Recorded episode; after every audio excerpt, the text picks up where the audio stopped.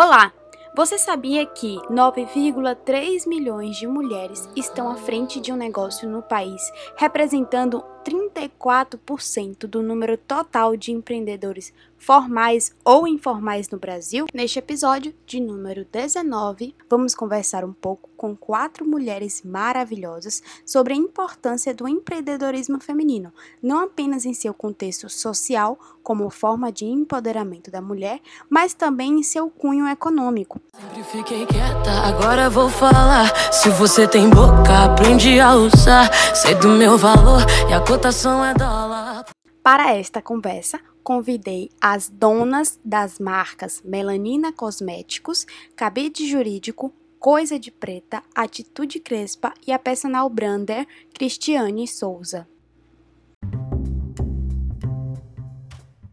Olá para você que me ouve de algum ou de qualquer lugar desse mundão de meu Deus. Muito obrigada pela sua atenção. Pode ir tirando os sapatos e ficando bem à vontade enquanto eu trago uma xícara de café para você. Aqui você pode encontrar muitas dúvidas e algumas respostas, reflexões e várias miudezas da vida. Eu sou Graça Sá e esse é o podcast Café, Canela e Conversa.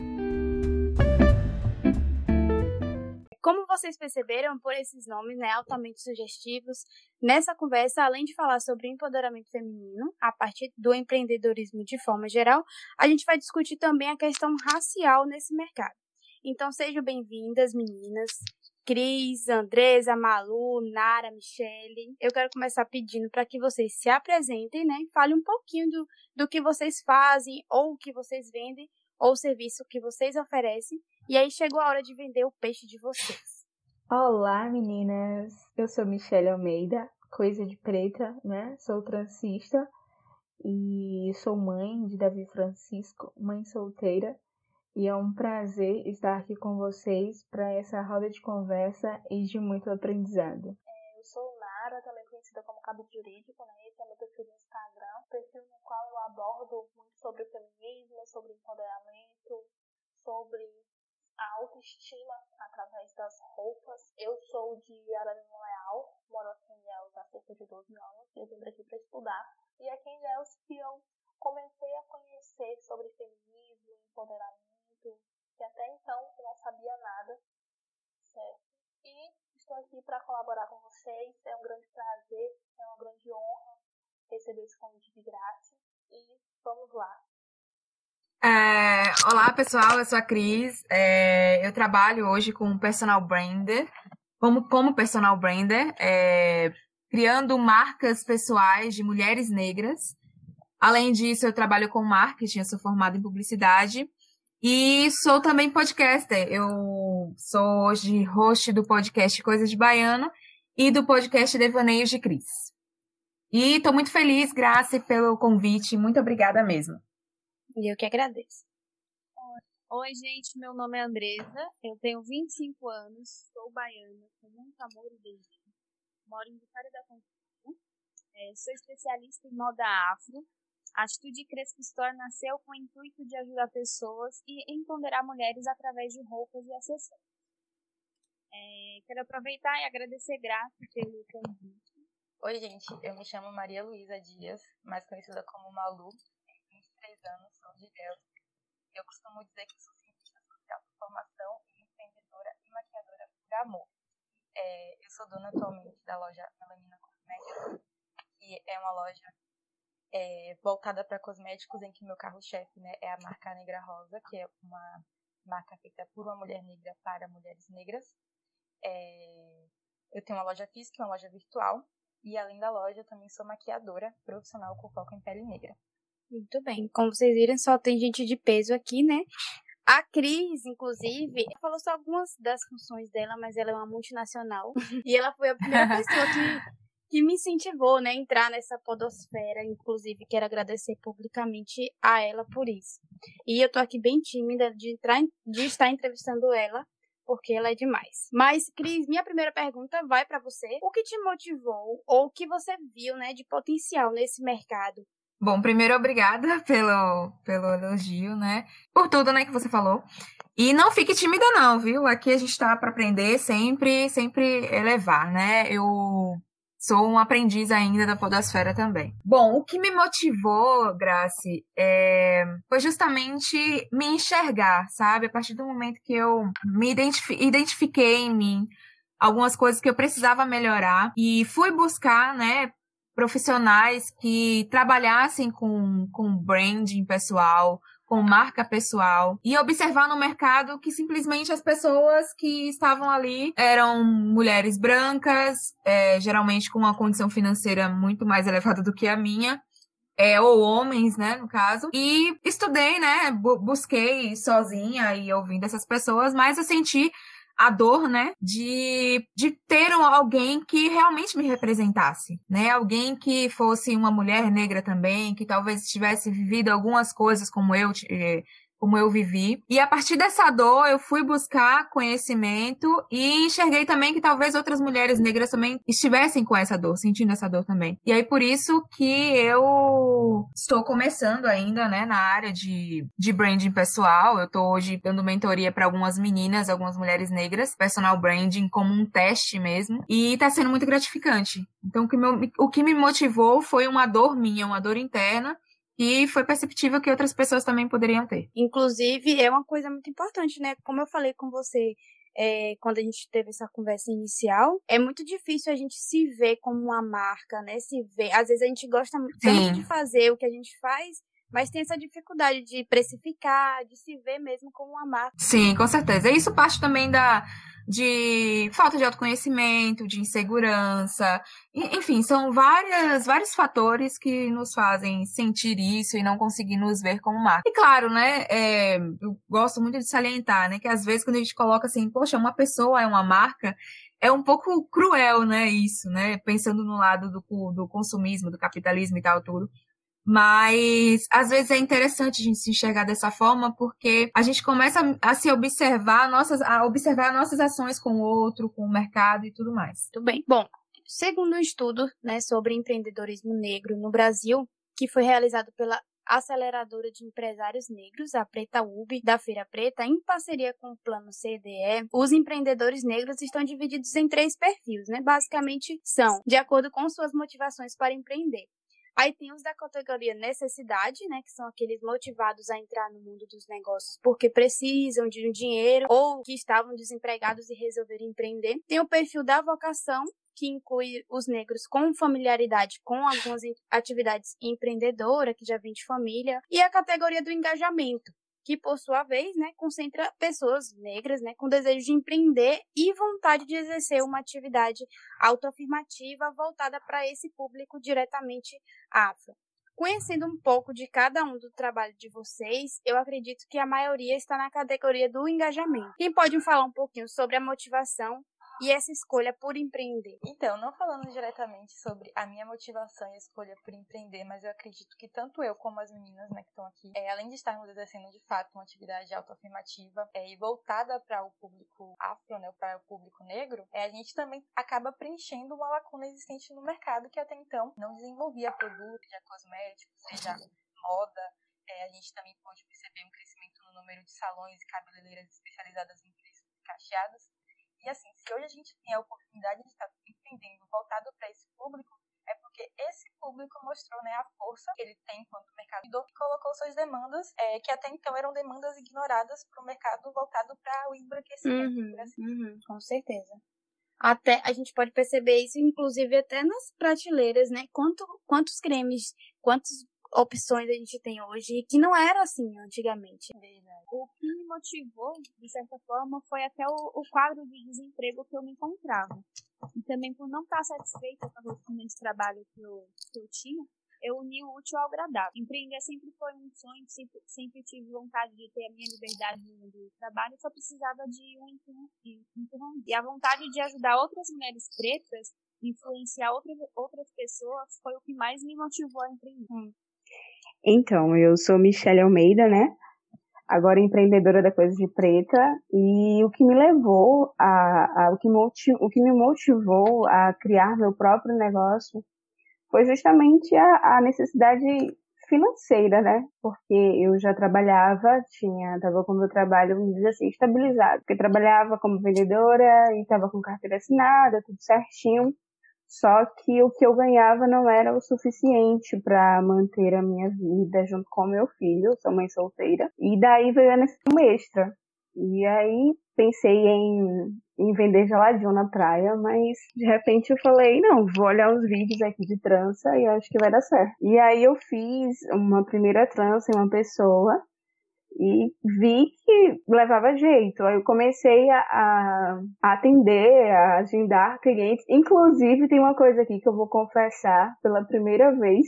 Malu foi a minha primeira cliente remunerada. Ela foi, assim, literalmente uma cobaia. Ela não sabe disso, mas eu me apresentei para ela como uma transista. E ela simplesmente quis fazer o penteado da formatura dela. E aí atendi ela na sala. E ficou lindo. Confiou, né? Pois é, eu atendi Malu, mas eu não falei que era a primeira, né, Malu? Por isso que é segredo agora, tá confessando. E aí levei ela pra sala de minha casa, atendi ela na minha casa e suei bastante, mas tentei manter a calma e o penteado saiu. Ela fez muito sucesso na formatura.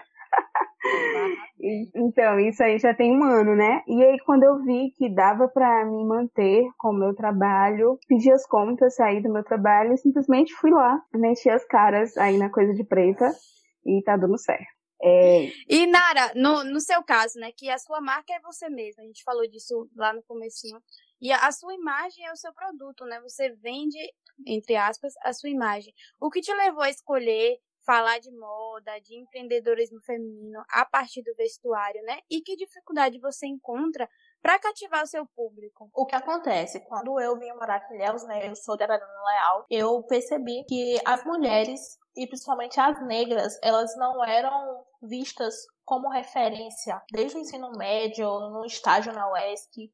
Então, eu comecei a entender e procurar meios para me destacar, porque eu queria ser referência, eu tinha que ser referência e aquilo ninguém tirava da minha cabeça. Então, qual era o meio? Eu, uma pessoa humilde de classe média baixa, eu tinha que estudar, como eu estudo muito até hoje, e tinha que me vestir bem. E aí que começou, as pessoas começaram a me notar por conta da forma que eu me vestia. Primeiro dia da faculdade, eu fui pra faculdade de blazer salto alto e as pessoas, poxa, você parece que tá formando. Então o que me motivou foi conseguir ser reconhecida pelas pessoas, pela sociedade, como mulher, como uma pessoa independente, que eu posso, que eu tenho possibilidades, que geralmente as pessoas elas acreditam logo de cara, logo quando olham para você, né?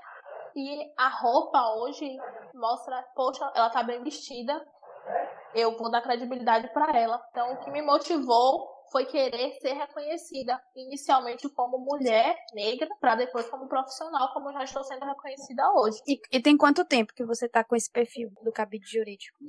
cabide jurídico, ele no início era Nara Santana. Inclusive vai voltar a ser Nara Santana, porque cabide jurídico vai se virar um outro projeto. Eu mudei para cabide jurídico tem cerca de uns oito meses, mas Nara Santana, ele tem quatro anos e eu sempre me movimentei dessa forma, mostrando a forma que eu me vestia, a forma que eu me portava, mostrando rotina de estudos e uma das dificuldades que eu tenho hoje é nas próprias mulheres reconhecerem, é, me reconhecerem como profissional, como estudante, porque eu ainda sinto que a, a, nossa própria categoria não se compreende, sabe? Não toma seu lugar de fala. E quando vê uhum. alguém, é, acha que não, que não deveria, ah, não faz assim, ah, não faz daquele jeito. Por exemplo, eu fiz um look color block, que são com duas cores vibrantes, né? E aí uma mulher negra veio e falou para mim assim: "Ah, Nara, mas para nossa cor não é legal usar esses tons". Então, essa é uma das dificuldades que eu faço hoje. Você presta consultoria de imagem e estilo ou algum serviço desse tipo no seu perfil? então, esse, perfil. esse é meu novo projeto que eu vou iniciar dia 1 do mês que vem, tá? Eu tô, ainda falei com Graça, eu tô começando a escrever um e-book que eu vou falar sobre mulher, roupa, posicionamento no Instagram. E quanto à consultoria de imagem e estilo, estilo, eu ainda não posso fazer porque eu não fiz o curso. Você só pode dar consultoria de imagem e estilo a partir do momento que você faz um curso. Então eu estou programando para fazer esse curso para dar essa essa consultoria. No entanto, no meu Instagram eu dou dicas de moda, onde comprar, o que usar, combinações. E, inclusive, a partir da próxima semana, vou ter um quadro só falando sobre isso. Um dia na semana eu irei falar direcionada a alguma coisa sobre moda. E essa questão da consultoria é interessante, porque é uma forma é, de monetizar é um nosso conhecimento também. Isso. Eu perguntei porque nessa quarentena, por exemplo, é, eu percebi que eu estava tipo, uma crise muito grande com o meu guarda-roupa. É, empreendedora, às vezes trabalha em casa, mas quando a gente sai, a gente, às vezes a gente acaba saindo um pouco desajeitada, deixada. E assim, eu fiquei, comecei a me preocupar com a minha imagem. E aí eu fui procurar uma consultora de estilo aqui na região pra né, fazer a consultoria e eu não encontrei uma negra. Quase não e tem, eu não eu encontrei também não. Aqui em Léus tem uma. No entanto, ela é consultora de estilo, porém para você falar com ela é muito difícil. Ela é negra, tá? Depois eu converso com vocês. Mas é muito difícil, eu já tentei marcar com ela consultoria e não consegui. Eu acabei fechando com uma mulher de Itabuna. Eu comecei a fazer a consultoria, etapas. De... Mas assim, eu procurei uma mulher negra e eu não achei. E eu acho que é, é diferente você fazer com a pessoa negra.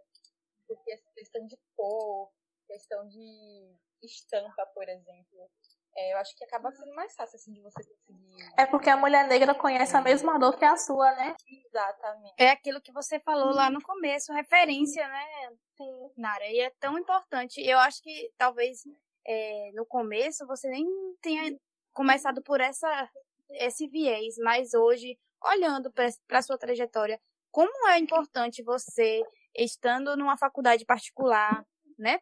cursando um curso que já é, já tem esse empoderamento, né? Através das roupas. As pessoas já, já falam logo, é direito, direito. É. Mas como é importante ver uma mulher negra ocupando esse lugar. Inclusive, eu te fui questionada uma certa vez, né? Nara, é, eu tenho dificuldade em encontrar estágio, eu tenho dificuldade em ingressar no mercado de trabalho ainda como estudante. E como é que você fez? E eu fiquei pensando assim, ah, como assim? Questionei. Eu falei, não tô entendendo a sua pergunta.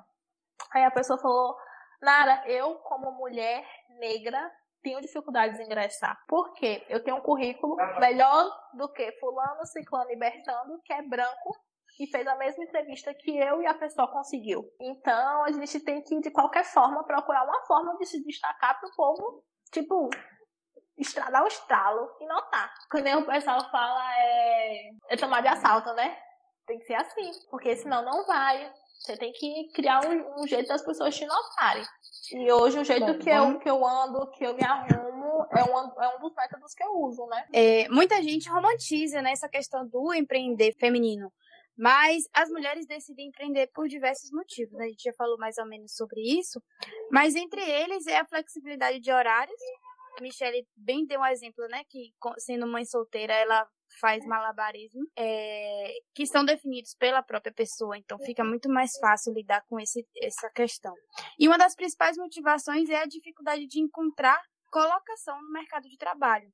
A desigualdade salarial, né, em relação a homens, às vezes até que ocupem o mesmo cargo, e a busca por realização profissional. E aí, Michele, quando você decidiu empreender, você tomou essa decisão muito difícil de deixar o emprego, entre aspas, certo, como você falou na, na, lá no começo, com carteira assinada e tudo, para se aventurar no empreendedorismo. Não foi uma decisão fácil, né? Conta aí um pouquinho pra gente como foi tomar essa, essa decisão e como foi essa experiência? É, então, é, eu tenho muitas mulheres pretas, né, que eu me inspiro nessa questão do empreendedorismo e principalmente no ramo que eu escolhi, ou que eu fui escolhida. Eu digo que ser transista para mim é uma conexão mesmo, um encontro de ancestralidade, assim. Porque há dois anos atrás eu não sabia fazer uma trança embutida. E hoje eu consigo fazer vários penteados. A pessoa só me mostra o que ela quer e eu consigo fazer isso na cabeça dela e fazer com que essa mulher se sinta ainda mais linda, ainda mais poderosa. E no início foi muito complicado para mim, assim, porque eu, por conta da insegurança, justamente por deixar um trabalho que era certo, né, entre aspas, e começar a, a viver de trança. Então a minha família dizia que era muita loucura, a minha mãe principalmente, ela falava: quem é que vai ficar trançando o cabelo todos os dias para você conseguir se manter, né? E graças a Deus, assim, eu consigo estar com a minha agenda cheia todos os dias, exceto agora nessa pandemia, né? Que o atendimento está suspenso. Mas, assim, eu consegui é, é, criar o meu espaço. Lembro que quando uma, é, Malu veio uma certa vez fazer tranças comigo, ela falou: Nega, por que você não, não, não cria um espaço para você, não monta seu negócio? Mas eu achei aquilo tão louco, uma realidade tão distante. Mas aí, à medida que o número de clientes foi aumentando, isso foi me levando a, a, a, uma realização de, de um sonho que eu tinha como mãe mesmo, de poder estar mais perto do meu filho, de poder cuidar dele durante o dia, sem precisar deixar ele com outra pessoa para sair para trabalhar.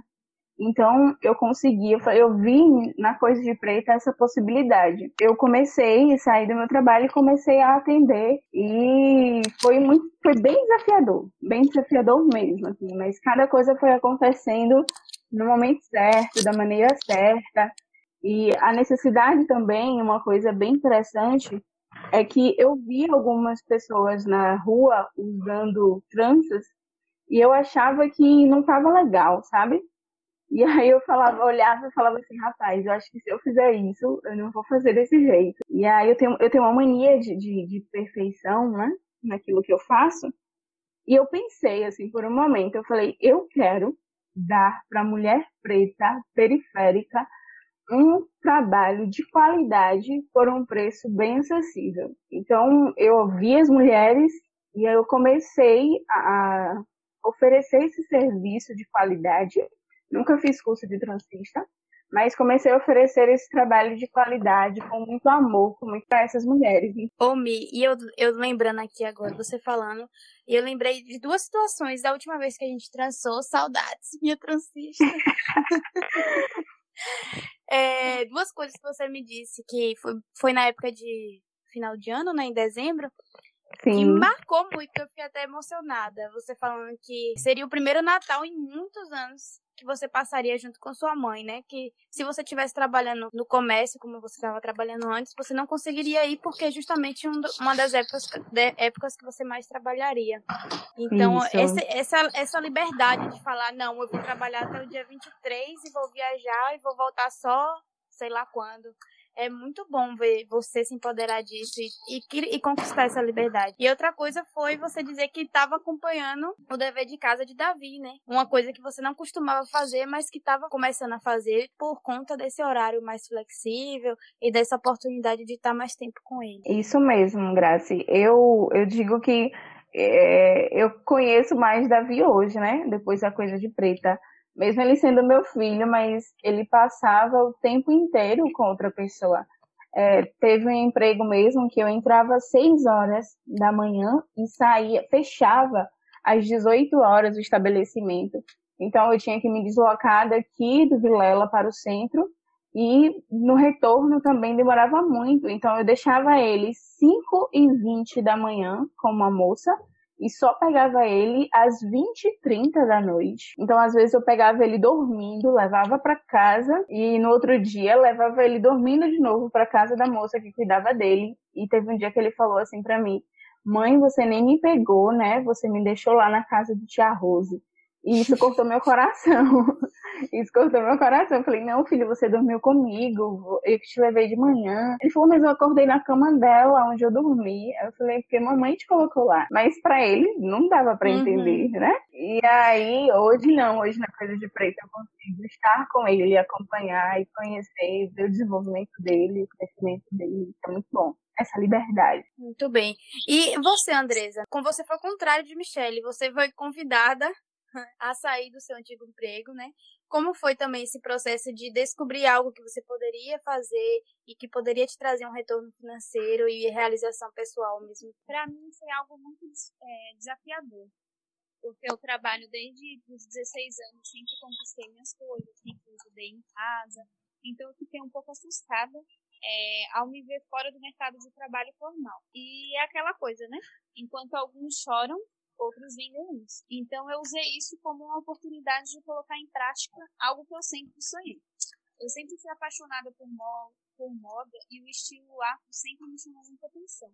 E é algo que eu sempre me identifiquei. Minha dificuldade de encontrar artigos afros aqui na minha cidade, tivessem qualidade, tivessem um preço acessível. E foi aí que eu quis trazer esse, esse conceito para mais perto é, da gente. No começo eu tive muita dúvida, né? Aquele medo, fio na barriga de arriscar, mas eu falei, ah, vai com medo mesmo.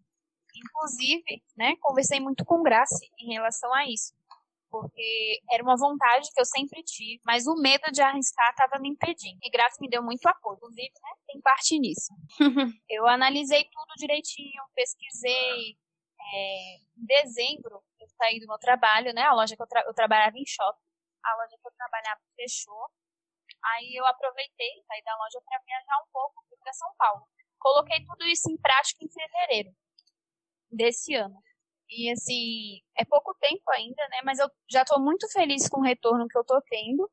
É muito gratificante ver é, que eu consegui tirar do papel aquilo que era um sonho e virou realidade. E a cada venda feita, a cada depoimento que eu recebo de cliente, até mesmo daqueles que não compram, mas me mandam uma mensagem, só mostra que eu estou indo pelo caminho certo, pelo caminho certo. Então, essas simples mensagens de pessoas que me motivam cada vez mais e que dão um gás, né? Dão um up para prosseguir. E o meu desejo é sempre mostrar e levar a nossa originalidade e autenticidade. É, eu quero sempre levar a nossa beleza e resistência com muito amor. Hum, muito bem. E você pretende ampliar a loja, transformar em um espaço físico, como Malu e como Michelle, por exemplo? Ou você quer focar mesmo nessa questão da loja virtual? Não, eu pretendo sim ter meu, meu espaço físico. Inclusive, muita gente pergunta se eu não tenho esse desejo, esse sonho. Eu tenho sim. Mas, né? Vamos, vamos aos pouquinhos. Aos poucos as coisas vão fluindo. Com certeza. Gente, e errar e falhar são coisas possíveis de acontecerem em quase todos os negócios. Não importa quem está à frente deles, né? Inclusive, nós mulheres, é... parece que a gente sofre mais com essa, essa cobrança pela perfeição às vezes é parte de nós mesmos essa própria cobrança, né? Mesmo sabendo que o mundo dos negócios é feito de riscos mesmo e aqui a gente pode aprender com eles. E aí, dando meu depoimento pessoal, no ano passado eu resolvi abrir um estúdio, abri e fechei na mesma velocidade. Um boom que não deu certo, mas eu compreendi que aquele, aquele não era o momento, né? Mas não desisti, mais para frente, quem sabe a gente tenta de novo. Mas é isso. E aí eu quero perguntar para vocês como é que anda a saúde mental de vocês em relação a isso, né? De, de falhar, de errar e de tentar de novo. E principalmente agora, no meio da pandemia, que Michelle, por exemplo, tá sem trabalhar diretamente, né? Fazendo trança. Malu continua vendendo e, e Andresa também. Mas como que tá a cabeça de vocês em relação a isso? Bom, acredito que não não esteja sendo fácil, né, para ninguém. Tanta coisa acontecendo, eu tava me sentindo muito mal ultimamente, autoestima baixa, crise de ansiedade, um mix de sentimentos. Quem me conhece sabe que eu sempre fui muito para cima, muito animada, mas de fato não tão não tem sido dias fáceis. Ainda mais depois que eu perdi meu pai, né? Tem dois meses que perdi meu pai, então assim veio tudo de vez. Então, assim, a dor querendo ou não, ficou mais intensa. Mas o que eu tenho feito é pedindo a Deus força para continuar e pedindo sabedoria para lidar com o que está é, por, por vir pela frente. Assim, eu fico até, hoje eu entrei no meu espaço lá na Coisa de Preta e aí, olhando a minha agenda, né? A minha agenda que eu tenho bem linda, pra gente de graça. Falei, meu Deus, a uhum. última vez que eu atendi, estava lá registrado na minha agenda, foi dia 22 dos 3, né? A gente já tá praticamente aí no mês 6. Então, tem um tempão parado. É... Os clientes têm procurado, mas eu tenho tomado medidas mesmo ainda de, de prevenção, né? Por conta de colocar a minha vida em risco, a vida do meu filho e a vida do próprio cliente, porque até chegar no meu espaço passa por muitas coisas. E eu tenho me dedicado mais ao estudo né, da pedagogia, eu faço curso de pedagogia não é EAD, então a gente continua tudo normal. Eu tenho, eu tenho dedicado esse meu tempo para o estudo mesmo, para a leitura de tanto, tanto material.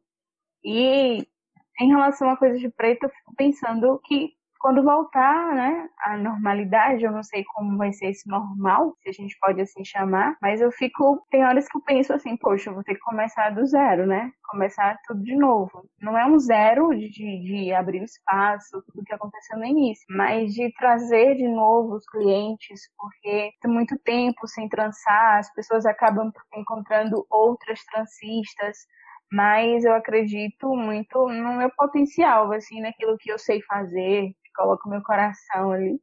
Então eu estou confiante nesse sentido, de que vai ser um recomeço, mas o recomeço já começou a trilhar. Então, essa esperança de que, de que não vai ser tão fácil, mas também não vai ser tão difícil. Mas dá saudade de trançar, aí eu pego alguém para trançar que está mais próximo a mim, aí faço uma trança e tal, coloco uns cabelos em Davi. mas mas até esperar esse tempo passar, né? Esse tempo passar. Mas tem sido um tempo de reflexão mesmo, de me dedicar também, fazer outras coisas, aquilo que a gente pode fazer em casa. Fica nessa, nesse caminho aí, entre a insegurança, mas a certeza também daquilo que, que eu sei fazer, que eu é com profissionalismo, vou assim dizer, e a confiança de que vai, tudo, vai dar tudo certo. É, só acrescentar, eu acredito que para todo mundo, né, é, tem sido um tempo de reinventar e se desafiar. Então acaba que, né, tem um, um lado bom entre aspas, né? A gente tira proveito disso. Sim, Com certeza. Sim. É isso que eu ia falar, porque no começo da pandemia, logo é, em março, né, que é, foi aquele boom de tudo fechando, é, eu tava também com a agenda cheia de maquiagem, era um período de formatura, assim, eu tava contando com aquela grana, tinha investido, inclusive, em materiais novos para trabalhar na maquiagem. E quando tudo fechou, que eu vi a minha agenda, assim, cancelada, eu entrei naquele pânico, naquele. E assim como Michelle, nesse lado da maquiagem, eu também não sei como é que vai ser as coisas, vão ser né, as coisas quando tudo voltar a esse novo normal, até mesmo por questão de biossegurança que a maquiagem envolve. E assim, apesar da loja também ter continuado assim, né, dentro do possível, né, o delivery, e enfim, né, a loja física não está funcionando, mas a loja virtual está ativa a todo vapor mas a gente também acaba entrando naqueles conflitos, assim, é, será que as pessoas vão parar de consumir agora que muita gente perdeu o emprego? É, porque é uma questão que afeta todo mundo, né? Não é só o meu empreendimento ou de Michelle, assim, todo mundo é, foi afetado de alguma maneira. Mas ao mesmo tempo é tempo de, como acho que foi a Andresa que falou agora, é, de da gente se reinventar, da gente aproveitar esse tempo mais livre é que a gente não está tão dedicado assim ao trabalho diretamente para estudar, é, buscar melhorar ou é, aprender novas coisas. E é o que eu tenho feito, assim, para ocupar meu tempo e minha mente também. Nara, você não para, não parou, né? Você é a maquininha de estudo e de, de montar look. Agora eu que vou falar um segredo para vocês. Eu parei. eu parei. Início da, do isolamento social, eu surtei surtei legal, surtei que eu eu tive uma das maiores crises de ansiedade da minha vida. Eu tive uma crise de ansiedade no mercado, que eu suava, chorava, tremia, minha mãe não sabia o que fazer. Foi muito difícil. Muito difícil. Eu parei mais, basicamente uns 5 a 10 dias, porque eu precisei parar. E fui melhorando. Eu tenho um amigo que me acompanha, que me ajuda, né, com isso, mas foi muito difícil. Hoje já é mais tranquilo, não tá 100% ainda, porque eu falei assim, meu Deus, como é que vai funcionar o escritório fechado, o que é que eu vou fazer da minha vida? E, sabe, pareceu que o mundo tinha sumido. Só que aí as coisas foram se ajeitando, trabalhamos em home office, é, tem mais ou menos umas três semanas que voltamos a trabalhar no escritório, mesmo revezando, né? Eu venho dois, três dias na semana. Hoje mesmo estou no escritório. Então, é, passou a ser mais tranquilo. Mas tá mais tranquilo. E uma das coisas que eu aprendi é desacelerar. É respeitar meu tempo. Respeitar que eu tenho que descansar, eu preciso dormir, porque eu não respeitava, né? Eu sentia sono, café. É, remédio para não dormir.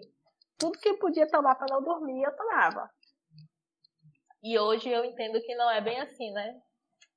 E, uh, e nisso eu aprendi muitas coisas. Foi difícil, está sendo difícil, está sendo doloroso, mas acabou que eu aprendi muitas coisas, principalmente a me conhecer. Eu comecei a me entender, a descobrir coisas que eu gosto, que eu não sabia que gostava por conta da correria do dia a dia. A gente não conhece, acaba se autodesconhecendo, né? Então, foi isso. Estamos aí, né? Melhorando. não, com certeza. Todos os dias a gente tenta evoluir um pouquinho. Sim, com certeza. E além desses desafios, né, que a gente enfrenta para empreender, de todos esses desafios que a gente falou, cada vez mais a gente precisa dominar as ferramentas digitais. Não tem para onde correr, a gente tem cada vez mais pre... Está... estreita. Estamos cada vez mais presos nessa tecnologia, né? E parece que quem não acompanha fica para trás. E aqui eu tenho um exemplo massa que Malu, eu, eu acho massa o jeito que Malu se comunica na internet. É, você começou com a loja virtual, quer dizer, não era nem a loja virtual, né? Era só a vender no, no boca a boca mesmo, né? Depois foi, migrou para virtual, já tem a loja física. Você também tem esse site é, e o Instagram ativo, como eu falei. Como foi esse processo, né, para você é quando você entendeu que precisava se adaptar a esse novo jeito de vender? Então, né, eu comecei a empreender mesmo, mesmo assim, na, no ramo dos cosméticos, eu tinha 16 anos e eu vendia na escola, para os vizinhos, catálogo Avon, Natura, comecei aí. E aí foi em 2019 que eu realmente percebi que aquilo ali não deveria ser só uma fonte que eu tirava de renda assim pra ir ao cinema, sair e tal. Foi quando eu comecei a encarar realmente como um negócio. E também acabou sendo é, um momento em que eu tive a oportunidade de começar a revender a Negra Rosa aqui na região que era até então a marca que só, tinha, só encontrava na capital, né, em Salvador. Então, assim, eu comecei com a lojinha no Instagram só. Eu vendia no boca a boca, é, muita gente me conhecia, pegava meu contato, mas eu tinha a lojinha no Instagram que eu usava como um catálogo mesmo, as pessoas me procuravam, e aí eu já migrava pro Zap é, para fazer aquelas vendas. Aí, ano passado, eu consegui abrir a loja física, né? É, aqui mesmo na garagem da minha casa é, manter um espaço legal, onde agora eu posso expor meus, meus produtos é, e ter estoque, que antes eu não tinha esse espaço. E agora né, eu tenho um site também, que sempre foi uma meta. Assim, desde que eu abri a loja física, eu tinha em mente de ter um site. Só que eu precisei é, ter esse estalo né, da pandemia para ter essa emergência, porque as ferramentas de vendas pelo Instagram e pelo WhatsApp são muito limitadas, assim, e tomam muito tempo. Se a gente parar para pensar, um cliente pede, é, perguntar qual batom você tem aí? Você tem que mandar foto, tem que mandar valor, você tem que dizer se é mate, se é cremoso, enfim. E o site não, o site ele já tá tudo ali. Já tá tudo ali, é. né? Você pode isso, você pode fazer, fechar sua compra, ver as informações. Então assim, eu acho que essas ferramentas, né, principalmente site, eu sigo mesmo é, Sabrina Nunes, que ela é empreendedora que é, ensina outras empreendedoras a crescerem no seu negócio. Ela fala que o Instagram é um território de outra pessoa, assim, não é o seu território. Então você pode estar suscetível a bloqueio, ter sua conta né, excluída de qualquer forma. E aí você não pode depositar é, tudo ali no, seu, no Instagram. Então, eu acho que assim, o site foi uma das melhores é, decisões que eu tomei. Tipo, não foi fácil, eu desenvolvi sozinha, justamente para não ficar para trás, justamente para conseguir otimizar o meu tempo e também otimizar o processo de compra do cliente, que pode ir lá e comprar, não precisa que eu esteja online para mandar link de pagamento. Então, eu acho que é isso. Essas, a gente tem que procurar usar né, as redes sociais é, e a internet a nosso favor, enquanto empreendedoras, no que a gente puder é, otimizar eu acho que elas estão aí para isso, né? E atualmente o Instagram eu não uso mais assim como uma loja necessariamente, eu uso ela mais como é, para alcançar novas pessoas, realmente como uma rede social onde eu dou dica, faço tutorial, mostro como usar os produtos, estimulo o autocuidado, é, porque é uma forma de captar cliente e redirecionar para onde que eu quero que eles vão, que é o site, né? Para fechar a conta. E eu acho que tem funcionado bem dessa forma. E aí, e aí a gente que faz isso acaba sendo chamada de blogueirinha. É, sim, exatamente. Tem esse lado também. Mas a gente, a gente que é blogueira, a gente, a gente sabe por que, que a gente tá oh, Com certeza, que não é visto, né? Como diz uma amiga minha, vergonha não paga conta, né? Então. Exatamente, os boletos estão aí. E hoje eu entendo que a rede social, Instagram e etc e tal, sejam um dos maiores meios de network que temos hoje. Cara, eu, Com eu passei por algumas coisas que eu ganhei coisas no Instagram, pessoas é, conheci, a título de conhecimento, né? E eu falo assim, poxa, dinheiro não paga isso. Dinheiro não paga. E foi por onde? Atrave- através do Instagram. Aí o povo fala blogueirinha, eu falo, sou mesmo, tô nem aí. É, em relação ao Instagram, né? Eu sei que a pergunta não foi pra mim, mas eu vou falar. É, quando eu comecei a divulgar os trabalhos da Coisa de Preta no Instagram, a minha agenda ela superlotou mesmo, triplicou o número de seguidores e eu não imaginava o quantas pessoas eu poderia alcançar com, com o Instagram, né? Com essa ferramenta. E aí foi assim, um boom mesmo, pra, é onde eu consigo divulgar os trabalhos, as pessoas têm acesso às fotos, olha tudo lá direitinho, já vem falar comigo, é, mostrando, eu quero fazer esse pintado, e aí pergunta o valor. Eu tenho pessoas, tem, tem uma, na parada LGBT, né? Que teve aqui no passado, uma moça que é uma, uma uma blogueira lá de Salvador, a mulher falou comigo, falei, como assim essa mulher tá sabendo de mim, gente? A mulher é amiga de Carla Pérez e tal. E aí quando eu fui ver, ela começou a me seguir no Instagram e ela até me ajudou assim a dar um boom, né, de seguidores, que é bem legal também. Mas eu acompanhava assim, cada um que ia chegando no Instagram, eu falava, nossa, chegou um, olha, ganhei seis, olha, ganhei sete seguidores. E assim, em relação a, a essa ferramenta, eu sou muito, muito fã de Graça, de Malu. É, as meninas, outras eu não sigo ainda, mas vou começar a seguir. E eu fico encantada com a forma que vocês conseguem usar essa ferramenta de uma maneira assim tão dinâmica. Eu fico encantada mesmo. Sou fã de vocês. Hum, eu, Ah, não, obrigada. eu só preciso conseguir transformar esses números em clientes. Assim. É, é a maior É Porque dificuldade. é isso, antigamente a gente ficava naquela coisa, né? De muito seguidor, ai, seguidor, seguidor, mas gente, se ele tá ali, mas não tá comprando, não tá consumindo, a gente tem que fazer essa transformação aí. É verdade. Em relação à coisa de preta, assim, quando chegava um seguidor, eu sabia que eu tinha mais cliente. Então, pra mim já funciona diferente, né? Graças a Deus. Mas com vocês também vai funcionar dessa forma, porque são profissionais Rica. que fazem. Rica. Ah, Ai. Bom, meninas, foi muito bom o papo com vocês, mas eu vou encerrar com uma pergunta que é pra Cris. Cris, quando eu fiz o convite pra você, Sim. você me explicou né, como funcionava a mentoria que você faz, inclusive, quero. Você disse que ajuda mulheres através de, através de ferramentas de autoconhecimento e gestão de, das suas próprias vidas, carreiras e os projetos pessoais. Falem um pouquinho para nossos ouvintes, né, e até para as meninas, como funciona de fato essa mentoria e que conselho você daria aqui para elas que são empreendedoras? Bom, o processo de mentoria, ele acontece é, meio que um processo mesmo de autoconhecimento, né, digamos. Claro que não retira a uma posição de um psicólogo, que é crucial e importante, né, você ter esse, esse acompanhamento. Mas eu utilizo ferramentas, assim, que faz com que a gente consiga entender algumas coisas, principalmente questões profissionais, pessoais, é, identificando nossas forças, fraquezas, onde a gente precisa melhorar e, e através da fala também, né? Falando o que você quer, para onde você quer chegar e de que forma você pode conseguir isso. E esse processo de mentoria, basicamente, é, eu trago um pouco da minha experiência, um pouco das minhas leituras, um pouco da minha vivência para ajudar essas mulheres que estão começando, que estão é, desenvolvendo o seu projeto e que querem crescer, né? Tanto em rede social, tanto quanto empresa, enfim, é, quanto marca pessoal também. E o conselho assim que eu que eu passo para as mulheres é se conheçam, né?